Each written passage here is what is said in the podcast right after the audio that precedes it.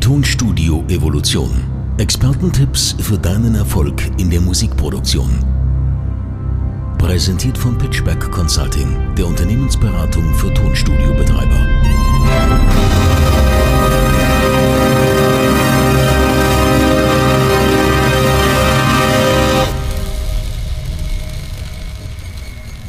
Hallo, liebe Zuhörer und Zuhörerinnen unseres kleinen lieben Podcasts. Ähm, hier sind wir wieder bei einer weiteren Folge, diesmal eine Spezialfolge. Nicht nur, weil wir einen besonderen Gast wie immer dabei haben, sondern auch, weil mein Co-Moderator, der Aljoscha, heute nicht dabei ist. Der weigert sich mitzuspielen bei unserer abendlichen Beschäftigung. Aber das macht nichts. Wir kriegen das auch alleine gewuppt. Ähm, mit wir meine ich in diesem Fall mich und unseren zauberhaften Gast, den Daniel Offermann aus Belgien, Filmkomponist für Fernseh- und Kinoproduktion. Und ich als, äh, der ja auch fürs Komponieren bekannt ist, weniger für die Tontechnik, äh, freue mich schon darauf, dass wir jetzt aus demselben Lager einfach mal abnörden können und nicht die ganze Zeit nur über ähm, Kompressoren und Equalizers sprechen müssen. Hallo Daniel, grüß dich. Hi Christoph, danke für die Einladung. Ja, sehr gerne. Ähm, genau, ich habe schon was dazu gesagt. Du kommst aus Belgien und äh, komponierst vor allem Musik für Fernsehen- und Kinoproduktion. Habe ich das so richtig wiedergegeben oder gibt es da noch was Wichtiges, was du ergänzen möchtest, was ich vielleicht vergessen habe? Nö, das äh, fasst es eigentlich schon ganz gut zusammen. Vielleicht ist das auch der Grund, weswegen der Aljoscha heute nicht dabei sein wollte, ne? weil es ja, halt nicht um genau. Tontechnik gehen wird. Traut sich nicht mit zwei äh, Komponisten ab abzuhängen. Genau. Das kann ich gut verstehen. Wir sind ja auch ein eigener Schlagmensch. Genau. Aber nette Leute. Ja, im Großen und Ganzen sind wir eigentlich ganz nett. Richtig. Ähm, jetzt kann man natürlich komponieren in Genres äh, Loch und Löcher. Also man kann ja alle möglichen Genres bedienen als Komponist. Gibt es denn da so ein Genre, in dem du behaupten würdest, dass du zu Hause bist? Oder ein, ein bestimmtes, hm, ja, wie sollte man, wie man das sagen, so ein bestimmtes Klangbild oder sowas, was dir am, am meisten am Herzen liegt? Ja, also vielleicht ganz kurz zu mir. Ich äh, komme ja eigentlich nicht aus dieser ganz klassischen Komponisten-Ecke. Also ich habe äh, äh, ich habe das nicht studiert oder so. Also ich habe äh, angefangen mit Musik vor ja, gut 20 Jahren ähm, mit einer Band. Also ich habe immer schon Bands gehabt und dann eine, die äh, plötzlich recht erfolgreich war, mit der wir viel getourt sind. Äh, das ist so Indie-Gitarrenpop, Girls in a While heißen wir. Und ähm, komme eigentlich so aus dieser Ecke, also eher aus der äh, pop-affinen Ecke und habe dann ähm, ja erst mal so nebenbei angefangen, Filmmusik zu machen äh, für befreundete Regisseure, die mich mal gefragt haben, einen, einen Dokumentarfilm zu vertonen und so weiter. Ähm, und das heißt, dass ich bin eigentlich, ich bin jetzt nicht so der äh, Hans Zimmer mega orchestrale Typ, sondern eher jemand für die ja etwas ähm, äh, ja, vielleicht elektronischen Klänge, äh, organischen Klänge. Ähm, ich benutze ganz gerne auch wirklich akustische Instrumente, die aus dem Pop-Bereich auch kommen. Hab auch sehr viel, ähm, ja, arbeite sehr gerne auch mit Samples, äh, die ich dann verfremde, also so wirklich dieses, dieses Sounddesign. Ähm, das ist so mein, mein Steckenpferd. Okay, also so moderne cineastische Musik, ähm, leicht ambientig vielleicht sogar oder auch so ähm, diese, wie ich sie immer nenne, die Windklänge, also wo man so ähm, äh, tonales Windgerausche hört und äh, sich darüber dann Mus äh, Melodien und Harmonien ergeben, was ich ja ziemlich ein modernes Stilmittel finde, pers äh, persönlich. Ja, also ähm, ich, ich, ich mag sehr gerne das zu mischen. Also ich mhm. arbeite auch wirklich mit einem, äh, gerne mit, ja, keine Ahnung, meiner, meiner Akustikgitarre oder meinem Kontrabass oder meinem alten Klavier, was hier rumsteht.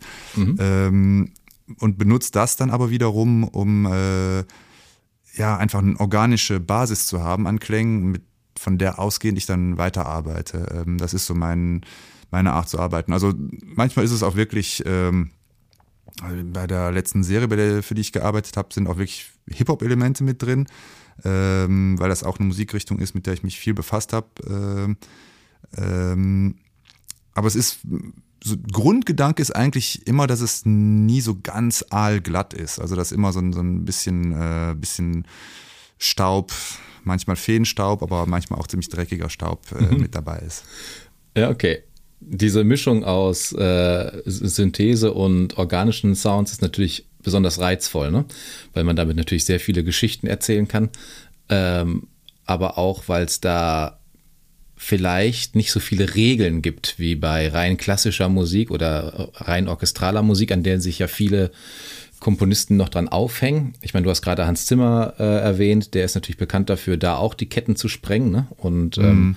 jeden Musiker, mit dem er zusammenarbeitet, zu fragen, und jetzt spielen wir mal bitte Sounds, die nur du kannst, so auf deinem Cello ja, genau. oder was auch ich immer. Ich finde das auch unheimlich spannend ne? Äh, mhm. und ich arbeite auch sehr, sehr gern äh, wirklich dann auch mit virtuosen Leuten zusammen. Ich bin selber alles andere als virtuos, also ich äh, bin ein fröhlicher Dilettant äh, auch auf meinen Instrumenten. Ähm, und wenn ich dann wirklich jetzt, äh, jetzt für den, ein, eine der letzten Produktionen habe ich zum Beispiel mit einer wunderbaren Cellistin zusammengearbeitet.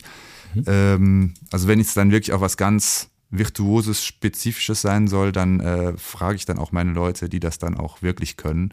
Ähm, aber ich finde es auch immer sehr reizvoll, diesen, ja, es hat schon was, fast was, was Kindliches. So. Also ich, ich mag einfach diese Faszination, auch einen, einen, einen neuen alten Synthesizer äh, äh, zwischen die Finger zu kriegen und dann dieser, ja, diese ersten paar Stunden, wo du noch nicht so genau peilst, wie mhm. das Ding funktioniert, äh, das dann auch sofort aufzunehmen und dann auch diese Unfälle ein bisschen passieren zu lassen und die auch mitzunehmen. So, das, das äh, hat mich immer schon gereizt und das kann ich halt in der Filmmusik auch immer ganz gut ausheben. Ja, super. Äh, genau richtig so. Also äh, gerade diese ersten wie du, wie du so gesagt hast, die ersten Stunden, wo noch alles schief gehen darf. Ne? Das sind ja meistens genau. die, wo die kreativsten Sachen äh, passieren und wo Where man Magic sich, happens. Genau, wo man sich noch nicht selber limitiert mit seinem angeborenen Perfektionismus oder auch was auch immer.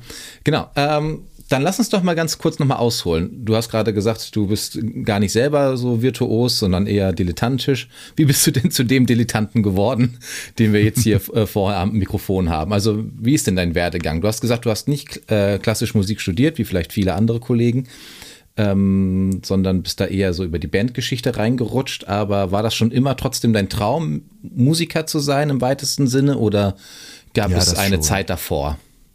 Nee, das schon. Also ich komme auch aus einer Familie, ähm, wo Musik immer eine große Rolle gespielt hat. Äh, mein, mein Großvater war äh, Violinist in einem Orchester. Äh, wir haben immer viel Musik gehört äh, zu Hause und ähm, ich habe auch sehr, sehr früh angefangen. Ich habe das große Glück gehabt, auch ja, mein, mein ähm, Cousin, mit dem habe ich sehr, sehr früh schon angefangen zusammen zu spielen. Er spielte sehr, sehr gut Klavier und ich durfte dann immer alles andere spielen. Äh, mal Gitarre, mal Schlagzeug, äh, mal den Bass. Ähm, und habe auch sehr, sehr früh dann haben wir angefangen, ja, so Jugendbands einfach zu gründen. Mhm. Und äh, ich hatte dann eben immer das große Glück, dass äh, meine Eltern so verrückt waren, uns den Proberaum äh, bei, in meinem Schlafzimmer mhm. äh, aufbauen zu lassen, äh, was dann mit sich brachte, dass die ganzen Instrumente dann immer die ganze Woche über bei mir zu Hause rumstanden mhm. und ich mich dann daran austoben konnte. So, das war eigentlich so der, der Ausgangspunkt. Und ähm, ja, dann habe ich wirklich auch äh, ja, mit Instrumenten rumexperimentiert und wahrscheinlich auch immer genauso äh, die Dinger gespielt, wie man sie halt nicht spielen sollte, äh, aber wie ich es halt interessant fand. So. Ne? Mhm. Und äh, habe dann auch irgendwann von meinem, ich habe dann irgendwann mal die komische Idee gehabt, äh, Querflöte zu lernen an der Musikakademie und da hat der Lehrer auch gesagt, ähm, nach einem Jahr ist gut, aber äh, hat mir dann seinen alten Atari geschenkt, äh, wo ich dann meinen ersten ja, das war damals wirklich noch so ein, so ein mit Floppy Drive, äh, so ein Cubase-Sequencer hatte und mir einen mhm. Sampler zugelegt habe. Und da dann auch äh, erstmal nur die Hälfte von verstanden habe, aber äh, einfach Nächte durch irgendwelche Sachen gesampelt habe und die dann äh, ja daraus Beats gebaut habe und, und Klanglandschaften gebaut habe. So, und mich hat immer auch interessiert, die, die, ähm, ja, die, mit der Musik auch Geschichten zu erzählen. Ich habe dann ähm, nicht in Richtung Musik äh, studiert. Ich mhm. habe äh, äh, Kommunikation studiert, Medien ähm, in Brüssel, äh, wo wir auch sehr viel mit, ja, mit, mit Film halt zu tun hatten ähm, und habe da dann wiederum meine äh, Bandkollegen kennengelernt, mit denen ich dann eine Band gegründet habe, ähm, die dann später, ja, mit der wir dann auch schnell einen Plattenvertrag hatten und erstmal ziemlich viel getourt sind und selbst da haben wir auch immer schon, auch bei den Live-Shows, mit, mit Videos gearbeitet, also mit so alten Super 8 äh, Videoaufnahmen. Also diese Verbindung spannend. Musik und, und, und Bild und, und Erzählen äh, zieht sich jetzt so rückblickend eigentlich immer schon wie so eine Konstante durch das Ganze durch. Ähm, obwohl mir das eigentlich erst im Nachhinein dann so bewusst geworden ist. Ja. Aber ähm, es ähm, hat mich immer interessiert. Also die, auch dieser, dieser dramaturgische Impact, der entsteht, ja, wenn du, wenn du Klang und Bild halt zusammenbringst. Äh, ja, das war eigentlich immer das, was mich total interessiert hat. Ja, das ist ja auch ein total äh, spannendes Wechselspiel zwischen Bild und Ton. Ne? Also wenn man das gut ausbalanciert, dann kann man damit ja äh, exponentiell viel mehr Geschichten erzählen, wie du es vorhin sagtest, als im einzelnen Medium. Ne? Das mhm. ist schon ziemlich aufregend. Mhm. Haben ja auch Pink Floyd für sich damals entdeckt, damals mit, die haben ja auch das Video auf die Bühne gebracht. Ähm, genau. Ähm, wenn du jetzt mit deinen Virtuosen arbeitest oder dir die dazu holst, um deine Projekte umzusetzen, ähm, inwiefern sagst du denn da oder gibst du denn dann da diesen Impuls mit und jetzt bietet mir mal was an, was, äh, was ich euch nicht notieren kann, sage ich mal, oder was ihr was nicht das klassische Bild eures Instrumentes ist. Also wie viel, ähm, wie, wie, wie viel lässt du diese Virtuosen noch spielen im Sinne von kindlichen Spielen? Ja, also ich suche mir die dann schon auch immer ein bisschen aus. Also mhm. ähm, jetzt, ich sprach eben von der Cellistin, die heißt äh, Claire Goldfarb. Also das ist wirklich eine, die, die spielt ja alles vom Blatt, wenn du möchtest. Also die mhm. äh, hat aber auch, ja, auch Spaß an diesen äh, Spielereien. Und so dementsprechend suche ich mir die Leute dann schon auch aus und habe dann meistens, mache ich das so, dass ich ähm, ja schon die ihre, ihre Parts dann vorher auch äh, notenmäßig aufschreibe äh, und dann nehmen wir das auch auf. Äh, und wenn wir dann fertig sind, dann ist auch so ein bisschen der erste Druck dann erstmal weg, mhm. weil eigentlich alles, was wir unbedingt haben müssen, im Kasten ist. Und dann ist eigentlich dann so der Moment, wo äh, ja, dann, dann holt man mal ein Effektpedal raus und dann äh, spielt man dann einfach so ein bisschen. Und das macht den meisten Leuten dann auch Freude, weil äh, gerade klassische Musiker ja oft auch äh, quasi dazu genötigt werden, äh, so stenografiemäßig Sachen wirklich mhm. nur äh, ja, möglichst, es gibt so ein Ideal, an das man dann möglichst nah rankommen muss. Und äh, eigentlich macht es denen in der Regel auch Spaß, wenn man mal sagt, so, jetzt mach mal, äh, ja, komm, wir tun die Noten mal weg und dann, dann, dann spielen wir einfach mal mit dem Klang. Und ja. äh, selbst wenn ich das dann für dieses spezielle Projekt dann gar nicht verwende, habe ich dann doch so meinen kleinen goldenen Ordner, nenne ich das immer. Ähm, ja, wo, wo halt diese, diese Aufnahmen dann irgendwie drin enden und wo man dann später auch einen unheimlichen Schatz hat äh, an, an äh, Klangmaterial, was man dann weiter verwursten kann für ein, für ein anderes Projekt eventuell. Ja, und vor allem Klangmaterial, was wirklich nur du hast, ne? Was es so einmal ja, genau. gibt. Das ist total. Genau. Finde ich auch total aufregend. Ähm, ich habe auch so eine Schublade, da sammeln sich auch die größten Fehler meines Schaffens, nenne, nenne ich es. äh, also da, wo wirklich was schiefgegangen ist. Ähm, also was heißt schiefgegangen? Also wie, wie du sagtest, ne? wo aus dem Fehler was geboren ist, was spannend ist. Ähm, und ist damals mein, äh, mein äh, erster analoger Synthesizer, das war so ein Juno 106, mhm. ist mir damals quasi während einer Aufnahme geschmolzen quasi. Also okay. dieser, dieser digitale Chip. ja. Und äh, das hat so dieser ganze äh, Sterbensprozess hat quasi so zweieinhalb Stunden gedauert und den habe ich äh, integral aufgenommen und das ist der größte äh, Schatz nach wie vor für irgendwelche Bleeps und Klonks und äh, hast du okay. nicht gesehen. Ähm, ja. Und oft ist es ja auch so, wenn man mit einer gewissen Aufnahme auch einen gewissen Zeitpunkt oder eine gewisse Atmosphäre verbindet, selbst wenn der Hörer ähm, jetzt mit diesem Zeitpunkt gar nichts zu tun hat, so, aber trotzdem bin ich davon überzeugt, dass diese Magie äh, dann doch irgendwo in diesem, ja, in dieser Aufnahme weiterlebt. Ja. Ähm, äh, das hat, hat jetzt schon fast so ein bisschen was, was, was Metaphysisches, aber ähm, ich finde es halt immer wichtig, so praktisch auch diese ganzen Libraries und, und, und virtuellen Instrumente sind, die ich auch sehr, sehr gerne benutze und äh, ja, ohne dies auch für meine Art Musik zu machen gar nicht ging. äh, finde ich es doch immer wichtig, dann noch hier und da äh, ja halt was eine eigene Note reinzubringen und, und das, das macht es dann eben speziell und, und, äh, und äh, ja, persönlich auch. Ja, total, das kann ich gut verstehen. Äh, bevor ich gleich noch zu einem äh, Lifehack komme, was in die Kerbe ritzt, ähm, hm. wollte ich dich aber mal fragen. Wir fragen unsere Gäste immer gerne, ob sie irgendwie einen Twist haben, den sie in jede Produktion einbauen ähm, oder so ein Markenzeichen, so sein eigenes Branding in eine Produktion einbringen. Zum Beispiel, keine Ahnung, irgendwie ein bestimmter Effekt, der immer drin vorkommt oder ähm, wenn du jetzt sagst, du ähm, diese Magie, die bei der Aufnahme passiert oder ähm, selbst auch in deiner Schublade, gibt es da irgendwas Großes, wo du sagen würdest, okay, das ist Daniel Offermann, so da, da höre ich das raus oder da kann man mich raushören?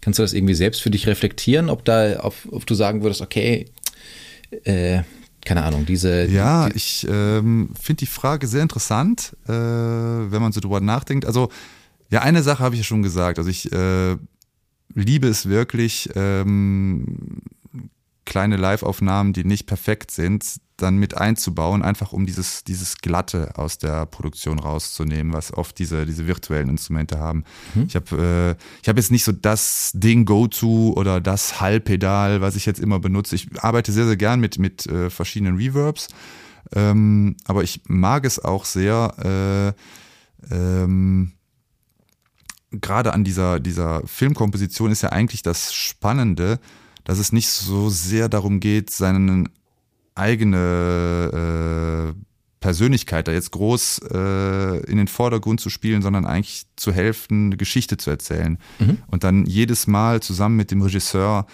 ein, ein eigenes Klanguniversum auch, äh, ja, sich darauf zu einigen. Und äh, da wäre es, denke ich, auch nicht immer hilfreich, wenn ich sage, okay, äh, Daniel Offermann hat aber immer hier, ähm, keine Ahnung, den, den Steinway oder immer das, das Streichquartett mit dabei. Also ähm, mhm ich finde das gerade das Spannende bei so, so, bei der Arbeit, die ich, die ich halt machen darf, ähm, dann auch jedes Mal was Neues auszuprobieren. Das ist eigentlich schon eine Sache, die ich, äh, ja, die Konstante ist dann schon für mich, dass ich bei jeder Filmproduktion versuche, ein, ein, ja, ein Instrument mit reinzunehmen, was ich halt vorher noch nicht benutzt habe. Okay, ja, ähm, das ist auch ein spannender Approach dann auf jeden Fall. Mhm. Auch wenn man das als Konsument dann, wie du sagtest, nicht wahrnehmen kann, weil, äh, aber zumindest für dich und für deinen Workflow und für deine Kunden ist es dann zumindest, ah, der Daniel ja, genau. wieder. Jetzt haben wir, jetzt kriege ich irgendein exotisches Instrument zu hören, was es noch nie gab vorher.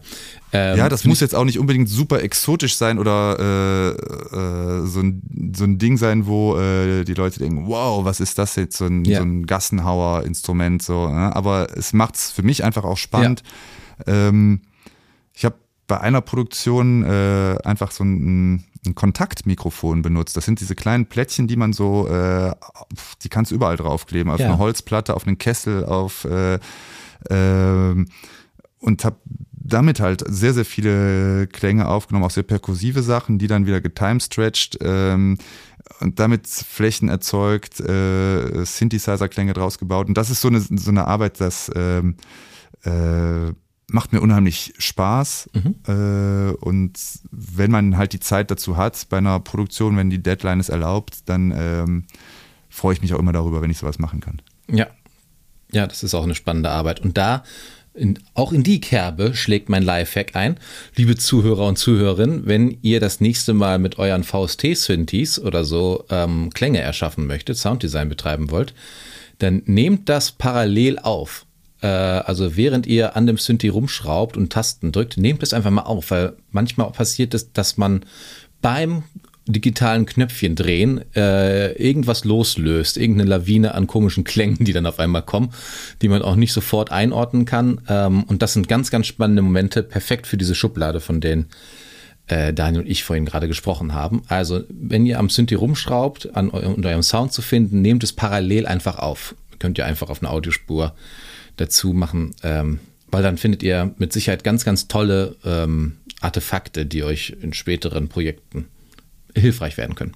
Sehr, sehr wertvoller genau. Tipp, kann ich nur unterschreiben. Ja. Äh, genau. Ja, das geht ja leider nicht mehr, wenn man, also das ging ja früher automatisch, wenn man die ganze Zeit sich am äh, analogen Synthi oder sowas aufgenommen hat. Und das ähm, äh, daran denken viele einfach nicht, ne? dass man ja auch seinen virtuellen Synthi nochmal schleifen kann und dann einfach direkt aufnehmen. Wie gesagt, da passieren die hervorragendsten Dinge. Okay, ähm, deine Kunden sind ja wahrscheinlich dann äh, Regisseure bzw. Filmproduktionsfirmen. Mhm. Ähm, wie, kommen denn, wie kommt denn da der Kontakt zustande? Ähm, ist das ein viel Hörensagen-Geschäft bei dir oder wirst du da oft weiterempfohlen oder betreibst du irgendwo aktiv Werbung dafür? Also wie, wie kommst du an deinen nächsten Film quasi oder deine nächste Serie? Ja, das Hörensagen hilft natürlich ungemein. Ne? Also, ähm, aber das kann man ja auch ein bisschen lenken, sage ich jetzt mal. Ne?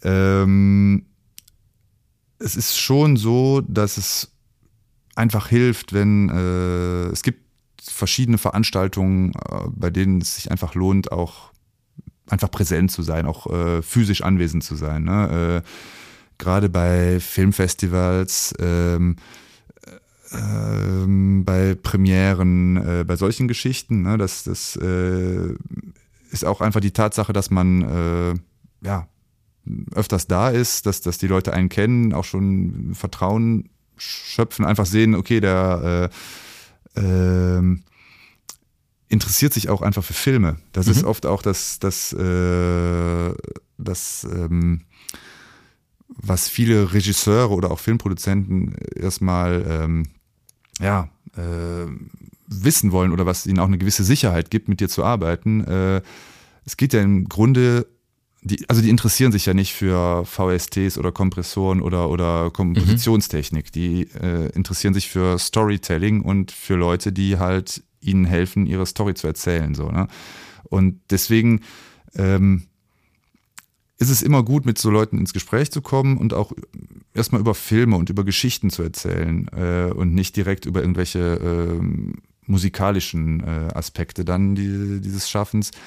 Ähm, da schon mal so eine Vertrauensbasis herzustellen. Also ich habe eine, ja, ich habe auch eine Internetseite. Ich bin auch auf äh, Instagram. Einfach schaue ich schon mal, was, was, äh, ja, welche Filme ähm, äh, oder welche Regisseure gerade äh, aktiv sind. Ein guter Tipp, den ich Leuten einfach geben kann, die äh, äh, ja vielleicht ihre Akquise auch ein bisschen ankurbeln wollen, ist einfach zu schauen. Das Filmgeschäft ist ja es dauert ja sehr, sehr lange, ehe ein Film dann wirklich in die Produktion geht. Also in der Regel ist es ja so, ähm, man macht erstmal ein, ein Projekt, das, ähm, man hat eine Idee, dann gibt es eine Förderung. Ähm, und das ist eigentlich ein guter Moment, um, um auch einen Kontakt vielleicht aufzubauen äh, äh, mit den Leuten, einfach in dem Moment, wo die, also wo die, die Präproduktion quasi beginnt. Ähm, mhm. Da kann man einfach auch mal schauen, es gibt da äh, von ja, diversen Filmförderungsgesellschaften, gibt es wahrscheinlich in Deutschland auch einige von. Äh, da wird ab und zu dann veröffentlicht, welche, welche Projekte halt eine Förderung bekommen. Ne? Und dann kann man mal sehen, okay, ist da was dabei, was mich, was mich interessieren könnte. Äh, und dann ist es auch oft so, das erlebe ich immer wieder, dass äh, Regisseure seit zwei, drei Jahren schon an ihrem Projekt arbeiten und, und wirklich auch schon ganz präzise Ideen haben von den, von den Kameraeinstellungen und vom Color Grading und von, von dem Schauspiel, aber quasi noch keine Sekunde an die Musik gedacht haben. Ne? Mhm. Und das ist eigentlich dann ein, ein, ein, guter Zeitpunkt, um, um mit den Leuten ins Gespräch zu kommen. Ähm, und das, das funktioniert hin und wieder auch.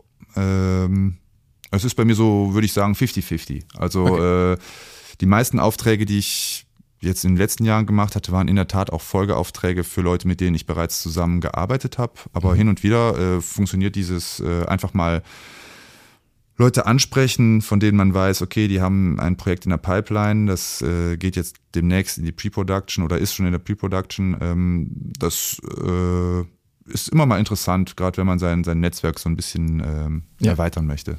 Ja, total wertvoller Tipp. Finde ich richtig gut, gerade das mit dem Auskundschaften der Förderung und dann quasi in den äh, Prozess sich rein zu bewerben. Das ist, glaube ich, tatsächlich ein ganz guter Approach, den du da vorgestellt hast. Super. Ja. Ähm, genau, und sagen wir mal, was mich auch interessieren würde, um einfach mal selber zu gucken, wie ich arbeite oder wie andere Komponisten arbeiten. Mich würde mal interessieren, wenn du jetzt gesagt bekommst, ich habe hier 90 Minuten Film, davon sollen 60 Minuten mit Musik unterlegt werden. Ähm, wie viel Zeit rechnest du dafür ein, für die 60 Minuten Komposition? Hm. Also wirklich nur, äh, wirklich nur das Handwerkliche, nicht die ganze Vorausdiskussion mit den Regisseuren, sondern wirklich nur das Hinsetzen und Musik erschaffen. Weil ich glaube, dass die ganze Kommunikation vorweg, das kommt auch sehr auf den Regisseur drauf an, könnte ich mir vorstellen, ne? wie viel Input der austauschen möchte mit dir oder. Ähm das äh, kommt auf ganz, ganz viele Parameter an. Also ja. ich, da habe ich auch äh, wirklich noch immer nicht, äh, bin ich noch immer nicht an dem Punkt, dass ich das äh, ich kann so ein bisschen abschätzen äh, mittlerweile, mit welcher Art von Produktion es schnell geht oder, oder, oder äh, es länger dauern wird. Mhm. Ähm, aber es ist, wie du sagst, ne? also äh, für mich ist eigentlich, würde ich fast sagen, 50 Prozent der Arbeit ist wirklich äh, eine Kommunikationsbasis erstmal schaffen, ja. mit den Leuten, mit denen du arbeitest. Also mit dem äh, Regisseur natürlich als erstes, aber dann auch mit dem Cutter, der mhm. für den Komponisten auch immer ein sehr, sehr wichtiger äh, Partner ist. Äh, also der ähm, meistens ist es ja so, der, der, die Endfassung, der, der, der Schnitt ist ja noch nicht gemacht. Äh, die, die, die, die Endfassung besteht noch nicht. Also ich bin jemand, ich habe sehr, sehr gerne, ähm, wenn man mich schon einbindet, quasi mit Beginn der Dreharbeiten oder schon vor Beginn der Dreharbeiten, mhm. damit ich auch ähm, relativ früh mit dabei bin. Das heißt zwar, dass du auf eine längere Zeitspanne hin mit dem Projekt beschäftigt bist.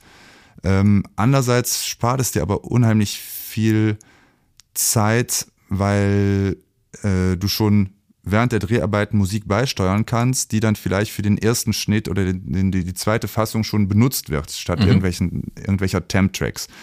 Ähm, das hat dann wiederum den riesen Vorteil, dass äh, der Regisseur nicht die Szene schon tausendmal gesehen hat mit irgendeiner Musik, die er aus einer Library hat ja. äh, und dann einfach nur noch sagt, mach mir bitte ein Soundalike, sondern wirklich dann mit deiner, äh, ja, sich diese Szene halt schon mit deiner Musik sich bei ihm verfestigt hat. Mhm. Und das macht es dann wiederum äh, für den Folgeprozess wesentlich einfacher. Ja. Ähm, aber also ich würde wirklich sagen, ähm, 50 Prozent mindestens ist eben die Kommunikation äh, und, und zu schauen, okay, eine, eine, gemeinsame Sprache zu finden, weil sehr viele Regisseure auch ja, einen ganz eigenen Wortschatz haben, um über Musik zu reden oder über ja. Klang zu reden. Und da sich erstmal zu verstehen, äh, eine, eine, ich nenne das immer so, ein, so ein, eine Farbpalette, irgendwie eine gemeinsame zu finden, mit welchen Klängen man arbeiten will äh, und auch überhaupt die, die äh, Rolle der Musik erstmal festzulegen. Ne? Mhm. Also äh, wenn man jetzt zum Beispiel bei einem Film sagt, okay, hier 90 Minuten äh, dann und 60 Minuten Musik, dann frage ich erstmal ja, warum? Was soll die Musik denn machen? Äh, was, mhm. was ist für dich die, ja, welche äh, soll die Musik einfach die, die Emotionen einfach verstärken oder spielt die manchmal einen Counterpart? Äh, ähm, und dann schauen wir uns den Film erstmal gemeinsam an und gucken mal, ja, was passiert denn mit der Szene, wenn wir die Musik rauslassen? Oder was passiert denn, äh, wenn wir eine ganz andere Schiene machen für die Musik? So, das ist eigentlich eine sehr, sehr wichtige Arbeit, die so konkret eigentlich jetzt nichts mit Komponieren zu tun hat, aber die sehr, sehr wichtig ist für ein gutes Gelingen von dem Projekt. Also ja. wirklich sich in, in diesen, ja, in das Storytelling der, der, des Regisseurs reinversetzen und da eine gemeinsame Sprache und auch ein gemeinsames Vertrauensverhältnis finden. Also das ist äh, im Idealfall läuft es so ab. Natürlich passiert es auch, ähm, dass dann Leute äh, sagen, hier, der, der Filmschnitt ist fertig, äh, wir haben die Rechte nicht bekommen, kannst du uns da in den nächsten zwei Wochen äh, was draufkleistern? Ja. Und das ist dann nicht die netteste Arbeit, aber hat halt den Vorteil, dass du weißt, okay, die Deadline ist in zwei Wochen und dann äh, wird auch nicht mehr hundertmal hin und her geschickt und mhm. äh, der zweite Produktionsassistent hat noch eine Bemerkung zum, äh, hier zum, zum Basssound äh, bei Minute 18. Ähm, das hat dann eben, ja, diesen Vorteil. Ne? Ja. Ähm, sehr viel hängt auch immer von der Deadline ab. Äh, ja. je, je, ferner die weg ist, umso mehr Arbeit ist es meistens, mhm. weil die Leute ja, dann äh, ja nochmal in die Details gehen. Ja, das ist total nachvollziehbar.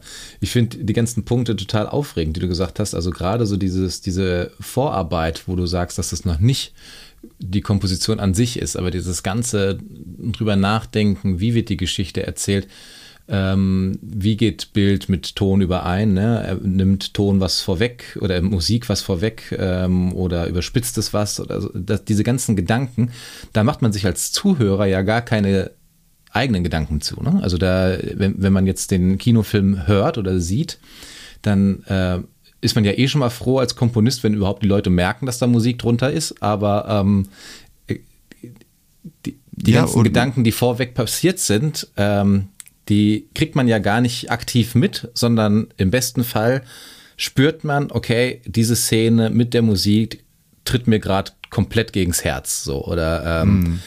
Und das finde ich total aufregend. Also gerade diese ganze psychologische Arbeit, die als Filmkomponist oder generell als Komponist im, im Vorfeld passieren muss, äh, das finde ich immer wieder total aufregend und faszinierend am, am Musikschaffen. So.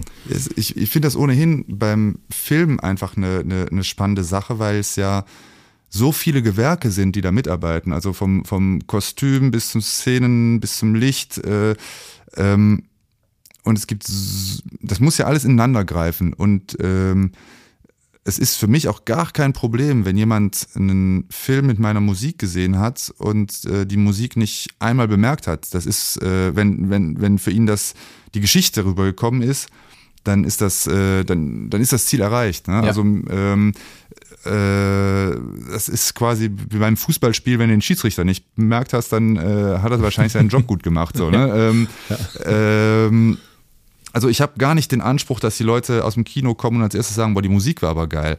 Ähm, das ist echt so ein, so ein, so ein, so ein Teamsport, dieses, dieses Filmding. Und das finde ich auch das Faszinierende daran, dass sich wirklich jeder äh, äh, in den Dienst halt der, der Geschichte stellt, die erzählt werden soll.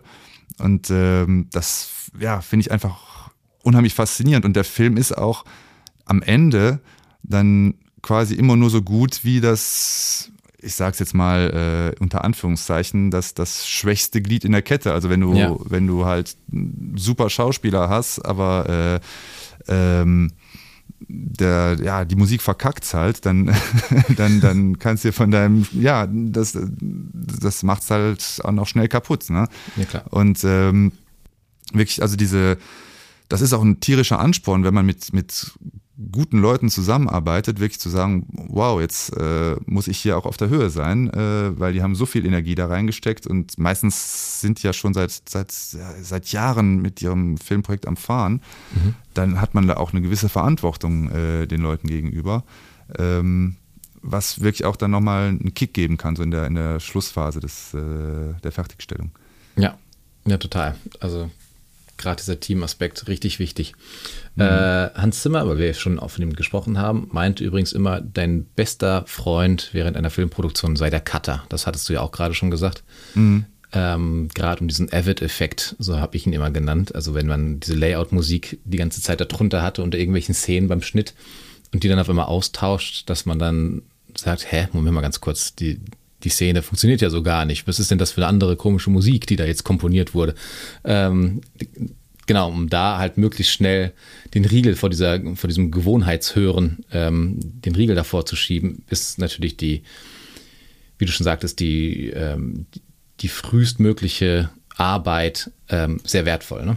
die mhm. du dann da reinstecken kannst. Da Total auch gut. noch ein kleiner Tipp. Äh, wir sprachen eben von, von der Akquise, also ähm, es kann auch äh, ganz gut sein, wenn man mit einem Cutter gut ausgekommen ist oder, oder äh, wenn es gut funktioniert hat, dem einfach auch mal ein paar äh, Tracks zukommen zu lassen, dass der die einfach in seiner Library hat. Äh, ja. Wenn der halt den nächsten Filmschnitt macht und äh, dann deine Musik gemocht hat, äh, ähm, vielleicht nimmt er dann mal deinen Track als, als, als äh, Temp-Track und äh, irgendein Regisseur oder irgendeinen Filmproduzent fragt dann, oh, was, was ist das so? Ne? Und ähm, ist, ist mir auch schon passiert. Also, dass, dass äh, ein Cutter halt die, die Songs von einem alten Projekt dann unter Neues gelegt hat und äh, darüber dann der, der erste Kontakt zustande gekommen ja, ist. Ähm, cool. Das nur, nur so ein kleiner, kleiner Tipp am Rande. Ja, total. Aber in smart. der Tat, es ist wirklich so, dass am Ende sitzt du ja wenn es gut läuft, sitzt du zu dritt im Schneideraum. Ähm, wenn es schlecht läuft, hast du noch jemanden vom Fernsehen da und noch den Produzenten und noch den Assistenten vom Produzenten. Aber wenn es gut läuft, sitzt du mit dem Regisseur und mit dem Cutter im Schneiderraum und da mhm. wird dann halt ja die Geschichte zusammengebaut. Und wenn du da jemanden hast, so Cutter sind ja auch so so ich finde das einen sehr faszinierenden Beruf, weil die ja wirklich auch ein, ein, einerseits wirklich in die Details gehen müssen und andererseits diesen großen Spannungsbogen von einem Film immer im Hinterkopf haben. Also die mhm. haben immer diesen Zoom-in und den Zoom-out und deswegen sind das auch ähm, sehr, sehr wertvolle äh, äh, Informationen und, und, und auch Blickwinkel, die man von, von, von den Cuttern bekommt. Ähm, also, und die auch oft, ein, also die guten Cutter haben auch einfach ein unglaublich tolles Gefühl für, für Rhythmus. Äh, mhm, das stimmt. Ähm, also sowohl im Kleinen, aber auch eben in der gesamten Ge Geschichtserzählung so. Und äh, da habe ich auch sehr, sehr viel lernen dürfen äh, in, in diesen Gesprächen mit, mit, mit Cuttern. Äh, ja. Das ist ein total spannender Beruf, gerade auch äh, wesentlich komplexer, als, als man sich das vorstellt. Ne? Nicht Schnitt hier, Schnitt da aneinander kleben, sondern halt wirklich, wie du schon sagst, ja, manchmal, das große manchmal Ganze wird, Bild. Ja, manchmal wird der ganze Film nochmal neu, äh, ja, neu anders erzählt, anders aufgerollt. Äh, manchmal ist es ja auch so, man hat äh, in einem Drehbuch eine Sache, die total schlüssig ist und aus irgendeinem Grund, keine Ahnung, Covid, äh, äh, die Statisten gucken blöd ins Bild, funktioniert die Szene nicht, so mhm. wie du dir die halt seit zwei Jahren vorstellst. Und dann ist es gut, wenn du dann einen Cutter hast, der dir dann auch mal sagt, hör mal, das ist auf dem Papier eine super Idee, aber jetzt so konkret hier, so wie wir das filmen konnten, mit dem Budget oder mit dem Zeitdruck, den ihr hattet, äh, äh, funktioniert es halt leider nicht so, wie du dir das vorgestellt hast. Und das ist für einen Regisseur natürlich ein sehr, schmerzhafter äh, Moment, aber ja. ähm, ein guter Cutter kann das immer so kommunizieren, dass er einen anderen Vorschlag macht, ähm, auf den du einfach auch nicht kommst, wenn du schon seit drei Jahren diese Szene so im Kopf vor ja, dir genau. hast. Mhm. Ähm, das ist es dann auch immer, dann ist es auch immer hilfreich, äh, wenn man dann nicht nur mit dem Regisseur in so einer 1 zu 1 äh, Situation, Gesprächssituation ist, äh, wo du dann eben zum zum fünften Mal was neu komponierst und die Szene funktioniert nur immer nicht und dann der Cutter dann irgendwann ganz höflich, aber bestimmt sagt, ähm, vielleicht liegt's gar nicht an der Musik, sondern äh, vielleicht ist was anderes, gibt's ein ja, anderes Problem. Ne? Und äh, dann ist es immer sehr dankbar, wenn man das in einer Dreierkonstellation diskutieren kann, solche ja, Sachen. Das ist gut. Ähm, Genau, eine Frage, die mich interessieren würde, ähm, arbeitest du lieber für Filme oder für Serien? Ähm, ach, das kann ich gar nicht so sagen. Ich finde beides spannend. Eine Serie ist natürlich immer ein, ein großer Aufwand. Also das ist, äh, ja, es sind, ist halt achtmal 50 Minuten und nicht äh, 90. Ne? Mhm. Äh, das ist schon, äh, auch wenn man mit, mit Themen arbeitet, die wieder zurückkommen, ähm, das ist dann auch schon ja einfach eine andere Herausforderung, weil du wirklich auch eine, in anderen Zeiträumen denken musst und auch äh, ein Thema, was vielleicht dreimal in einem Film kommt und vielleicht auch ein bisschen Aufmerksamkeit auf sich zieht, das ist okay, aber wenn du das dann über acht Folgen äh, wieder recycelt und die Leute es irgendwann nicht mehr hören können, dann, dann wird es zu einem Problem. Also es ist schon eine andere Arbeit. Ähm, aber mir macht beides Spaß, muss ich sagen. Mhm. Ähm, kann ich gar nicht. Also ich bin sehr, ich bin sehr dankbar, dass ich beides machen darf. Ja, wahrscheinlich auch genau beides äh, verschiedene Herausforderungen und Benefits einfach auch, ne? Also äh, ja, auf jeden Fall. Äh, ähm, ich mache auch unheimlich gern äh, Theatermusik. Äh, das ist dann nochmal eine ganz mhm. andere Schiene, weil man da auch immer schauen muss, dass es live zu spielen ist oder, oder, oder ja, dass es dann auch live funktioniert.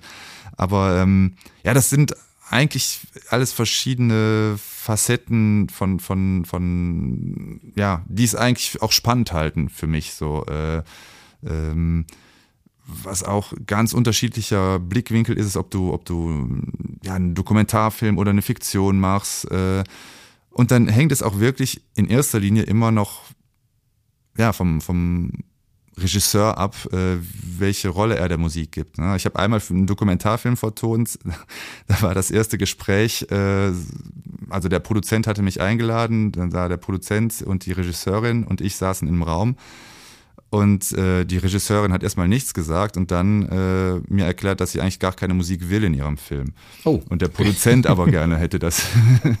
ja. Das äh, ja, sollte halt im Fernsehen laufen und ohne Musik ging nicht. Und das war dann erstmal der Ausgangspunkt. Und da dann einen gemeinsamen Nenner zu finden und am Ende ist es finde ich, ist es sehr gut geworden. Die, die Regisseurin war am Ende auch äh, zufrieden, aber dann erstmal rauszufinden, okay, wovor, wovor hast du Angst? Was ist mhm. dein, äh, äh, warum willst du keine Musik? Was, was möchtest du schon mal vermeiden? Mhm. Ähm, das sind auch die, die, äh, äh, ja, die, die Situation, wo es dann auch äh, einerseits knifflig wird, aber auch äh, besonders spannend. Äh, ja, das, okay. das macht mir besonders viel Spaß. Ja, sehr gut. Äh, gehen wir mal zur Kehrseite der ganzen Medaille. Gibt es für dich irgendwelche Red Flags bei Kunden oder bei Projekten, wo du sagst, nee, das ist es nicht, dass da, da halte ich Abstand von, von diesen Projekten? Mm. Also ich hatte schon oft, äh, also ich, selbst wenn ich ein schlechtes Gefühl habe, äh, gebe ich äh, jedem Projekt mal eine Chance. Also mhm.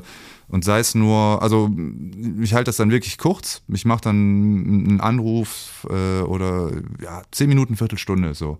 Und dann merkt man eigentlich schon sehr, sehr schnell, auch am Telefon, äh, ähm, ja, funktioniert oder funktioniert nicht. Also wenn, wenn, also ein, ein Ding ist halt, äh, äh, wir haben, wir haben keine Zeit, wir haben kein Geld und wir wollen aber Full Production haben, äh, dann mhm. geht's halt leider ja. nicht, weil ich ja auch davon leben muss. Ne? Aber ich habe auch gelernt, äh, äh, wirklich auch ähm, recht unwahrscheinlichen äh, Kontakten äh, erstmal eine Chance zu geben oder, oder auch äh, erstmal zuzuhören, mhm. ähm, weil man ja auch nie genau weiß, wie sich das dann über die Jahre entwickelt. Also ich äh, ähm, ich weiß, meine erste ähm, Netflix-Serie habe ich den Produzenten fünf, sechs Jahre vorher auf einem Speed-Dating äh, für Komponisten kennengelernt. Okay. Und ähm, habe danach nie mehr was von ihm gehört. Und er hat mich halt fünf Jahre später angerufen und ich hätte nie gedacht, dass er sich überhaupt noch an mich erinnert. So. Ähm, oder ich habe äh, auf dem äh, also mein letzter Film war halt so ein, Genre Werwolf-Film, sage ich jetzt mal. Mhm. Äh, deswegen war ich dann auch äh, im letzten Jahr öfters mal auf, auf Filmfestivals, ähm, die halt äh, eher so auf diese Horror- und, und äh, ja, Horrorschiene ähm, festgelegt sind, was eigentlich gar nicht so meine, meine Heimat ist. Ähm, ja. Auch filmmäßig. Ähm, und habe da ähm, auch mit einem Regisseur gesprochen äh, über sein kommendes Projekt. Und dann hatte der aber noch so ein Nebenprojekt, das war eine, eine Kinderserie, die jetzt aber plötzlich, äh, ja, plötzlich dann doch realisiert wird und hat mich halt dafür angerufen. Ne? Äh, ob, mhm, okay. Und das, das sind so Sachen, ähm, da lohnt es sich, also man, man weiß halt nie genau, ob es was, was jetzt, welches Gespräch oder welcher Kontakt irgendwas gibt, aber es lohnt sich schon, denke ich, äh, ähm, ja, auch, auch mal in ein Gespräch zu gehen und einfach mal zuzuhören und, und auch äh, äh, ja, sich, sich Stories anzuhören, die am Anfang vielleicht ein bisschen skurril oder unwahrscheinlich klingen, äh, da kommen oft dann, und wenn es Jahre später ist, die, die besten Geschichten bei raus. Ja, das ist total, äh, da kenne ich auch ganz viele Beispiele aus meinem eigenen Umfeld, mhm. wo das genauso passiert ist. Also wo die grotesken Begegnungen am Anfang zu irgendwas Geilem geführt haben. Ne? Ja, ähm, man deswegen, weiß es halt vorher nicht. Eben, ne? genau. Also es, äh, es, sind 10 Prozent äh, oder 15 Prozent, aber man weiß halt nicht, welche 15 Prozent. Genau, ja, ja, das stimmt. Aber und, deswegen stimmt, gebe ich dir vollkommen recht. Zuhören, Gespräche führen und äh, generell Kommunikation hilft ja nicht nur bei uns im Geschäft, sondern auch im Leben, finde ich. Ne? Mhm. Ähm, und äh, genau, also genauso. Ja, oder einfach auch eine gewisse Offenheit. Also ich ja, muss jetzt sagen, diese ganze äh, ähm, äh, Genre- und Horrorabteilung, äh, die ich früher, also wo ich, wo ich gar keinen Zugang zu hatte. Ähm, äh, das ist eine ganze Welt, die sich mir jetzt da im letzten Jahr eröffnet hat, äh, mhm. äh, wo man auch merkt, okay, man hat auch mm, gewisse Vorurteile dem Genre gegenüber gehabt, äh, die eigentlich gar nicht zutreffen. Äh, und da werden unheimlich äh, spannende Produktionen gemacht und spannende Geschichten erzählt. Ähm, und äh, ja, das, das oder ich habe dann auf diesen, auf diesen Filmfestivals ähm, Regisseure aus, aus Lateinamerika kennengelernt, äh, da, wo es einen unheimlich tollen Markt gibt, die, mit Leuten, die machen unheimlich tolle Produktionen, mit denen wäre ich nie in Kontakt gekommen. Äh, mhm. und, und es lohnt sich manchmal einfach dann auch, äh, einfach mal das Gespräch zu suchen und sich einfach mal dafür zu interessieren, was vielleicht auch außerhalb deiner eigenen Blase so passiert. Ja. Ähm, genau. Kann ich auf jeden Fall nur empfehlen. Immer wichtig, über den Tellerrand mal zu schauen. Ne? Ja, genau. Ähm, genau, vor den ganzen Minuten Musik, die du schon komponiert hast, was passiert denn mal oder wie kommst du denn, was viele Komponisten oder generell kreative Leute haben, wenn du mal ähm, eine Schreibblockade hast oder du Angst davor hast, okay, jetzt muss ich jetzt abliefern und habe keine Ideen mehr. Ich bin jetzt, ich bin jetzt fertig. Mhm. Ähm, wie kommst du aus diesen, aus diesen Tiefs raus, aus diesem weißen Blatt-Syndrom? Hm. Also da gibt's. Oder bist du da noch nie drin gewesen? Also kann ja auch sein. Also ja, ja diese Angst, diese, ja, natürlich kennt man diese Angst, bevor man anfängt, einfach, äh, was ist, wenn jetzt nichts kommt oder wenn das, wenn das nicht passt.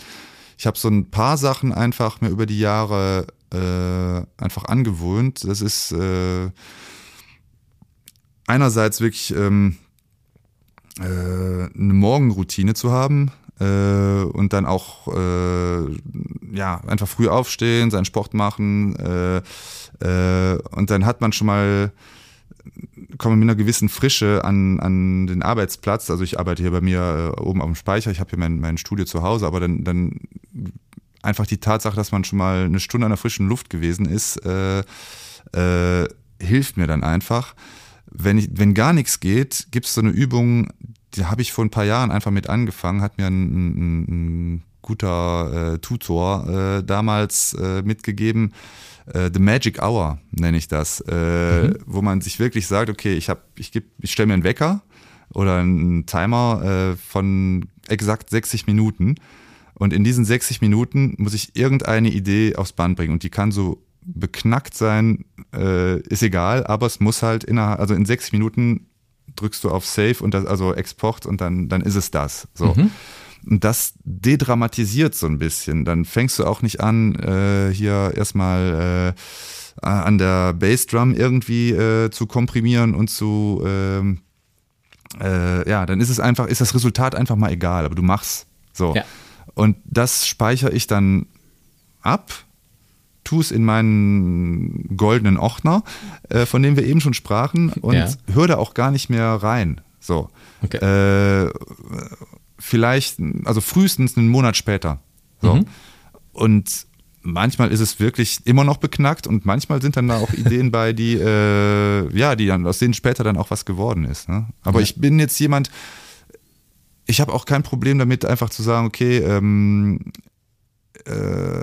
ich gehe jetzt einfach auch mal äh, noch mal eine, eine Runde joggen oder ich äh, äh gehe noch mal äh, eine Runde um den Block ähm, und äh, warte erstmal, äh, also lass mir die Sache noch mal durch den Kopf gehen, ähm, weil es, ja, also ich, ich glaube, dass wenn eine Idee ausgereift ist, äh, kann ich die relativ schnell dann auch umsetzen. Aber bei mir ist wirklich dieser Prozess äh, der Ideenfindung eigentlich wichtiger als, äh, ja, macht, macht halt den Unterschied in, in dem Moment so. Das sind ja. so meine, meine, meine Strategien, die ich habe. Die funktionieren auch bislang, ich glaube, auf Holz immer ganz gut. Ja, sehr schön. Das wird auf jeden Fall für die eine oder den anderen mit Sicherheit ein guter Tipp und Hinweis sein. Frische Luft, genug, äh, genug trinken, äh, äh, auch regelmäßig Pausen machen.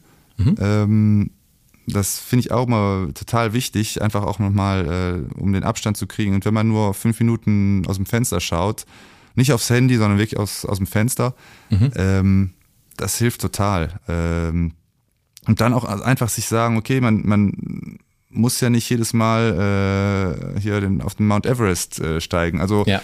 äh, ich habe auch sehr, sehr oft die Erfahrung gemacht, dass ich mit einem Track total glücklich war. Ähm, und der Regisseur das dann so, ja, war okay, halb gut. Äh, und dann so Tracks, wo ich dann wirklich dann noch kurz vor Deadline äh, ja so, so eine Notlösung rausgehauen habe, dass sie das dann abfeiern soll. Ne? Das äh, kann dir auch passieren, einfach, Ja. weil es ähm, ja, weil man ja als Musiker diesen musikalischen Blickwinkel hat, äh, aber wenn es halt für den Regisseur passt, dann ist dem egal, ob du da äh, einen Akkord über zwei Minuten hinnudelst. Wenn es dann für die Szene halt passt, dann passt's halt so. Genau. Ne? Und dann äh, ja, muss man sich dann auch schon mal ähm, ja, ein bisschen das Drama dann auch rausnehmen aus den Geschichten. Ja, total gut. Ähm, wir haben noch nicht genug genördet, befürchte ich. Und wir müssen noch ein, zwei Sachen doch noch klären. Ähm, du hast gerade schon gesagt, du hast natürlich etliche Sound Libraries, hast aber auch sehr viel analoges Gear. Ähm, nenn mir mal so dein oder ja, so, ja, doch so ein Lieblingstool. Du hast gerade gesagt, du benutzt sehr gerne Reverbs, verschiedene. Gibt es da einen speziellen, der es dir immer, der deine To-Go-Waffe ist, wenn gar nichts mehr geht? Oder gibt es irgendein anderes Werkzeug, von dem du sagst, äh, ich, Ideen und eine Insel und dieses Tool und fertig? Ich weiß, dass die schon sehr, sehr äh, ausge. Also die gibt's halt schon ewig, aber ich finde die ähm, Soundtoys-Effekte nach wie vor klasse. Komme Ja. ich super mit klar. Vielleicht auch, weil ich sie, weil ich sie kenne äh, und auch schon ewig damit arbeite. Ähm, da kriege ich auch, also ja, mit einer DAW und, und, äh, und diesen Soundtoys-Effekten kriege ich auch eigentlich immer aus, aus jedem Basisklang irgendwas äh, Gescheites raus, so habe ich den Eindruck. Das, äh, das passt einfach so. Also ich habe auch dieses, dieses, die, äh, ja, ich finde die, ähm, ich finde mich da einfach gut mit zurecht. Ähm, Klingt auch super. Also machen ja Ähm, gute Arbeit. Ansonsten, ähm, ja, bei den Hall-Geschichten, also die Klassiker halt, ne? also die, äh, dieses Valhalla, ähm, die äh, machen tolle Reverbs äh, von, von, von Native Instruments, äh, die ja eigentlich nicht so bekannt sind. Dafür aber äh, finde ich den ähm, Raum-Reverb ziemlich cool. Und ähm, dann habe ich noch so ein altes äh, Filicorda, das sind diese, ja, das sind so alte 70er Jahre Orgeln. Da ist ein analoger Federhall drin eingebaut, den Ah. benutze ich auch schon mal gerne. Einfach, Ja. weil man da auch einfach mal die, die, die Feder springen lassen kann äh, und äh, einfach so ein bisschen oder mal mit, mit dem Löffel drüber fährt oder so. Und äh, ja, da, da habe ich halt wirklich Spaß dran. Aber ich habe jetzt nicht so das, das eine Tool oder die eine Library. Ähm, ich benutze unheimlich gern äh, Reaktor, auch von Native Instruments, auch weil das halt so ein Ding ist, was ich ja schon, schon, schon, schon ewig halt auf dem Rechner habe und äh, ja, wo ich auch so ein bisschen unter die, die äh, erste Oberfläche äh, eingetaucht bin. Ähm, und wo ich auch nach wie vor, äh, ja, die, äh, wenn ich einen Sound im Kopf habe, dann kann ich den damit relativ einfach nachbauen. So. Okay, ähm, das, das funktioniert für mich eigentlich ganz gut. Ja, das Aber, ist eine große Spielwiese für alle Sounddesigner, ne? ja, genau. Ähm, aber so das, das eine Tool habe ich jetzt, ähm, äh, muss ich jetzt alle Nerds vielleicht ein bisschen enttäuschen, aber äh, dafür gibt's auch einfach zu viele Sachen. Ich Ja, mag's natürlich. auch, ähm, äh, ja, ich mag's auch einfach mit, mit Tools, die ich schon was länger benutze, äh, auch ein bisschen die auszureizen. Also ich merke merk auch, dass ich so mit der Zeit immer mehr äh, Plugins auch wieder einfach deinstalliere äh, und, und ähm, ja, äh, mich auch weniger mit, mit neuer, ja, so, so, so, äh, der, der Kaufzwang hat so ein bisschen nachgelassen bei Ja, das ist ein, das ist ein äh, Trend, den wir hier im Podcast äh, länger schon beobachten, dass äh, eher die Reduktion gerade modern ist. Ne? Also, dass Ja. ganz viele Leute auch wirklich satt sind. So äh, irgendwie hat jeder das auf seiner Festplatte, was er braucht, ohne es manchmal zu wissen. Und ich glaube, es geht gerade der Trend dahin, dass viele Leute einfach sagen, ey, ich reiz jetzt das erstmal wirklich aus. Also allein schon die Sachen, die in meiner DAW sind, reizt sich einfach mal komplett aus und mal gucken, was damit dann passiert. Ne?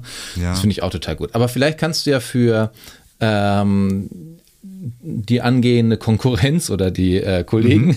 sagen, ey, wenn ihr jetzt ähm, auch Filmkomponist werden möchtet oder generell Komponist werden möchtet, ähm, was würdest du denn denen sagen, sind so drei bis fünf Must-Haves, die man zu Beginn haben sollte oder die man äh, oder ja. die ausreichen, um am Anfang zu starten, um gesund zu starten? Ja, also ähm, Punkt eins ist natürlich ein, ein, ein Rechner, der äh, mit Video umgehen kann, also der da stark genug ist. Äh, einen zweiten Bildschirm auch natürlich, ne? Mhm. Äh, damit man einmal die DAW hat, aber auch immer dass, dass das Video halt parallel laufen lassen kann, ohne dass das irgendwie die, die DAW überlappt. Mhm. Ähm, ich persönlich äh, habe eigentlich immer sehr, sehr viel mit Ableton gearbeitet, habe aber festgestellt, dass es für äh, Videosachen leider Gottes nicht so ausgereift ist und bin dann äh, also benutze nach wie vor Ableton für so den kreativen Prozess, aber äh, wenn es dann wirklich ins Editing geht, benutze ich persönlich äh, Logic, mhm. äh, weil ich das recht äh, intuitiv und doch auch sehr äh, ausgereift finde für ja auch für dieses Spurenmanagement und auch gerade für die Videogeschichten ähm, ja. ist das mein Go-To. Also ähm, ja, und wenn es halt ein PC ist, dann halt Cubase. Äh, ne, ja, dann halt ein, ein MIDI-Keyboard ist dann doch nach wie vor halt die erste Interface, um mit Libraries zu arbeiten. Mhm. Und dann sehr, sehr, sehr, sehr wichtig ist ein, äh, ein Backup-System. Also ja. das klingt total unsexy, mhm. aber ähm, es ist genau wie der Schiedsrichter, wenn man nicht gesehen hat, ist alles gut gelaufen, aber ähm, also ich benutze einmal ähm, äh, ja, also Backblaze oder irgendeine Cloud-Lösung halt, ne, wo man, wo man äh, die Sachen abspeichert. Dann habe ich meinen äh, Server äh, in einem anderen Raum übers Netzwerk verbunden und habe mhm. dann nochmal zwei externe Festplatten. Eine ist immer hier, eine bringe ich zu meinen Eltern einmal in der Woche. Äh, dann gehe ich die besuchen, gehen Kaffee trinken und dann wechseln wir die aus. Ähm, einfach weil es unheimlich sicher ist äh, oder wichtig ist, wenn du, ja, du kannst dir einfach nicht erlauben, drei Monate lang an einer Serie oder an irgendeinem Projekt zu arbeiten und dann schlägt der Blitz ein oder hast eine Überschwemmung oder hast nicht, ist egal was, aber das ist wirklich, ähm, äh, ja, ich habe ich hab's ähm, zweimal erlebt, dass ich dachte, es wäre weg und das sind die, die furchtbarsten ja. Momente einfach, äh, weil es natürlich auch immer genau dann passiert, wenn es nicht passieren ja, darf. Ja, genau, ähm, das stimmt. Ja. Also äh, klingt total unsexy, aber äh, ein, gutes Backup-System.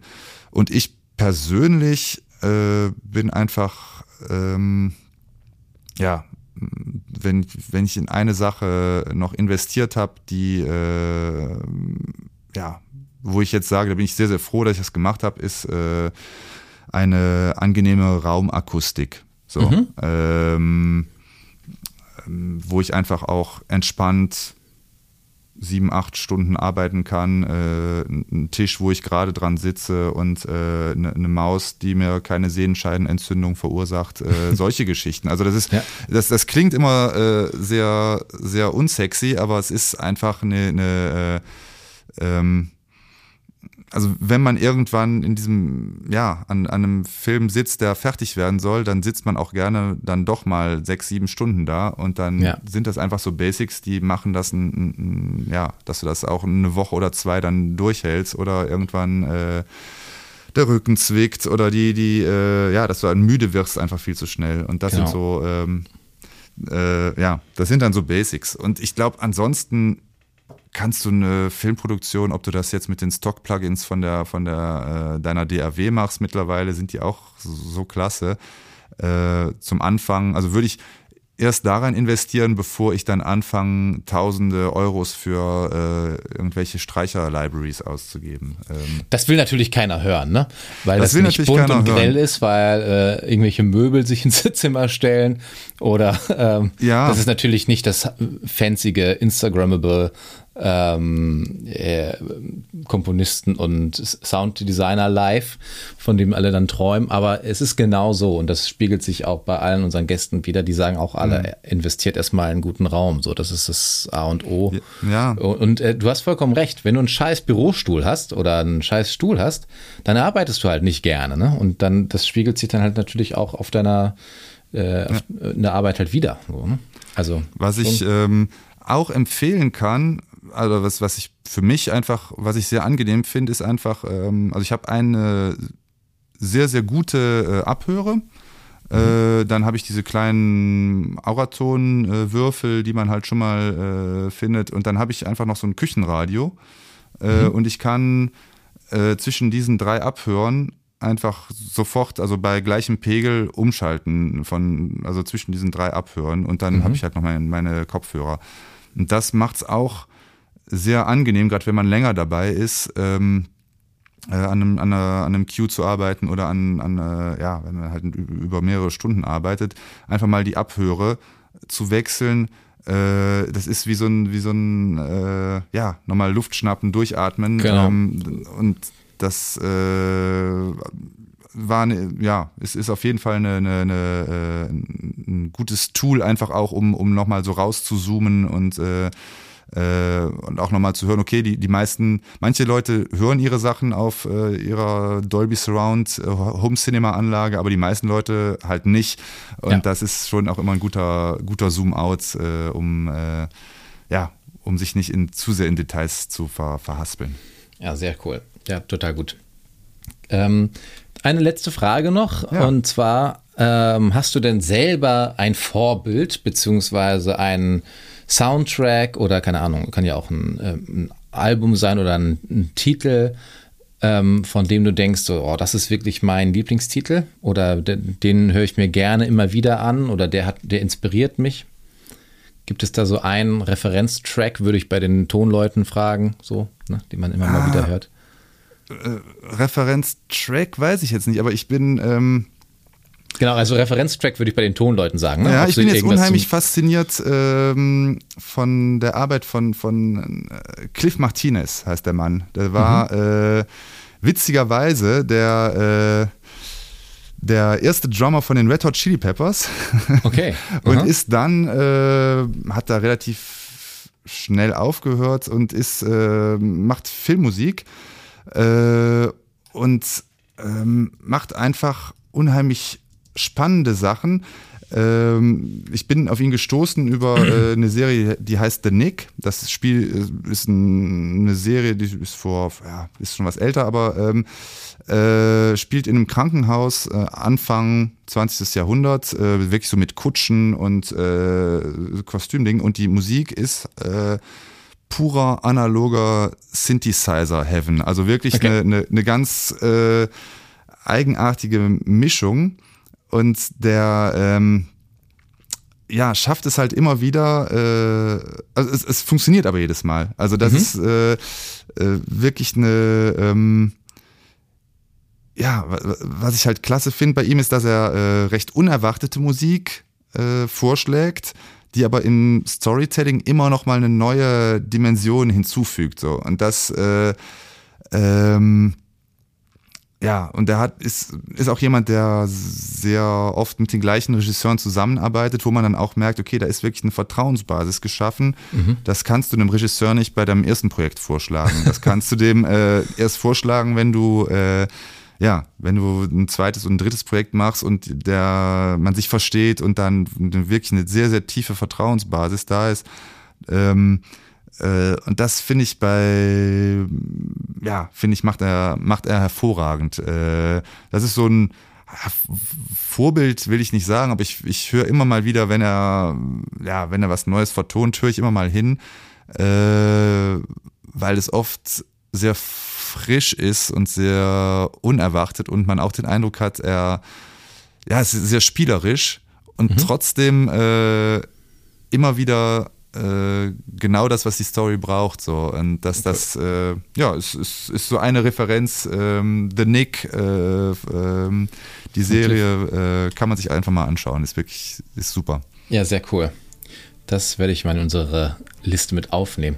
Ja. Ja, vielen lieben Dank, Daniel. Das waren echt coole Insights so in, äh, ja, in deine Welt als Filmkomponist und ich glaube, für viele wird da auch ähm, sehr viel Mehrwert dabei gewesen sein und vor allem, ja, genau, ein cooler Einblick für viele, um sich mal einen Orientierungspunkt zu schaffen. Wäre das was für mich, wäre das nichts für mich? Ich danke dir auf jeden Fall für deine Zeit und für das super Gespräch. Ja, vielen Dank, hat mir Spaß gemacht. Gleichfalls, genau. Und an die lieben Zuhörer und Zuhörerinnen, wir hören uns dann einfach wie gewohnt in der nächsten Woche wieder, wenn es wieder heißt, die Tonstudio-Evolution. Macht es gut und habt eine schöne Zeit bis dorthin. Tschüss. Ciao, ciao.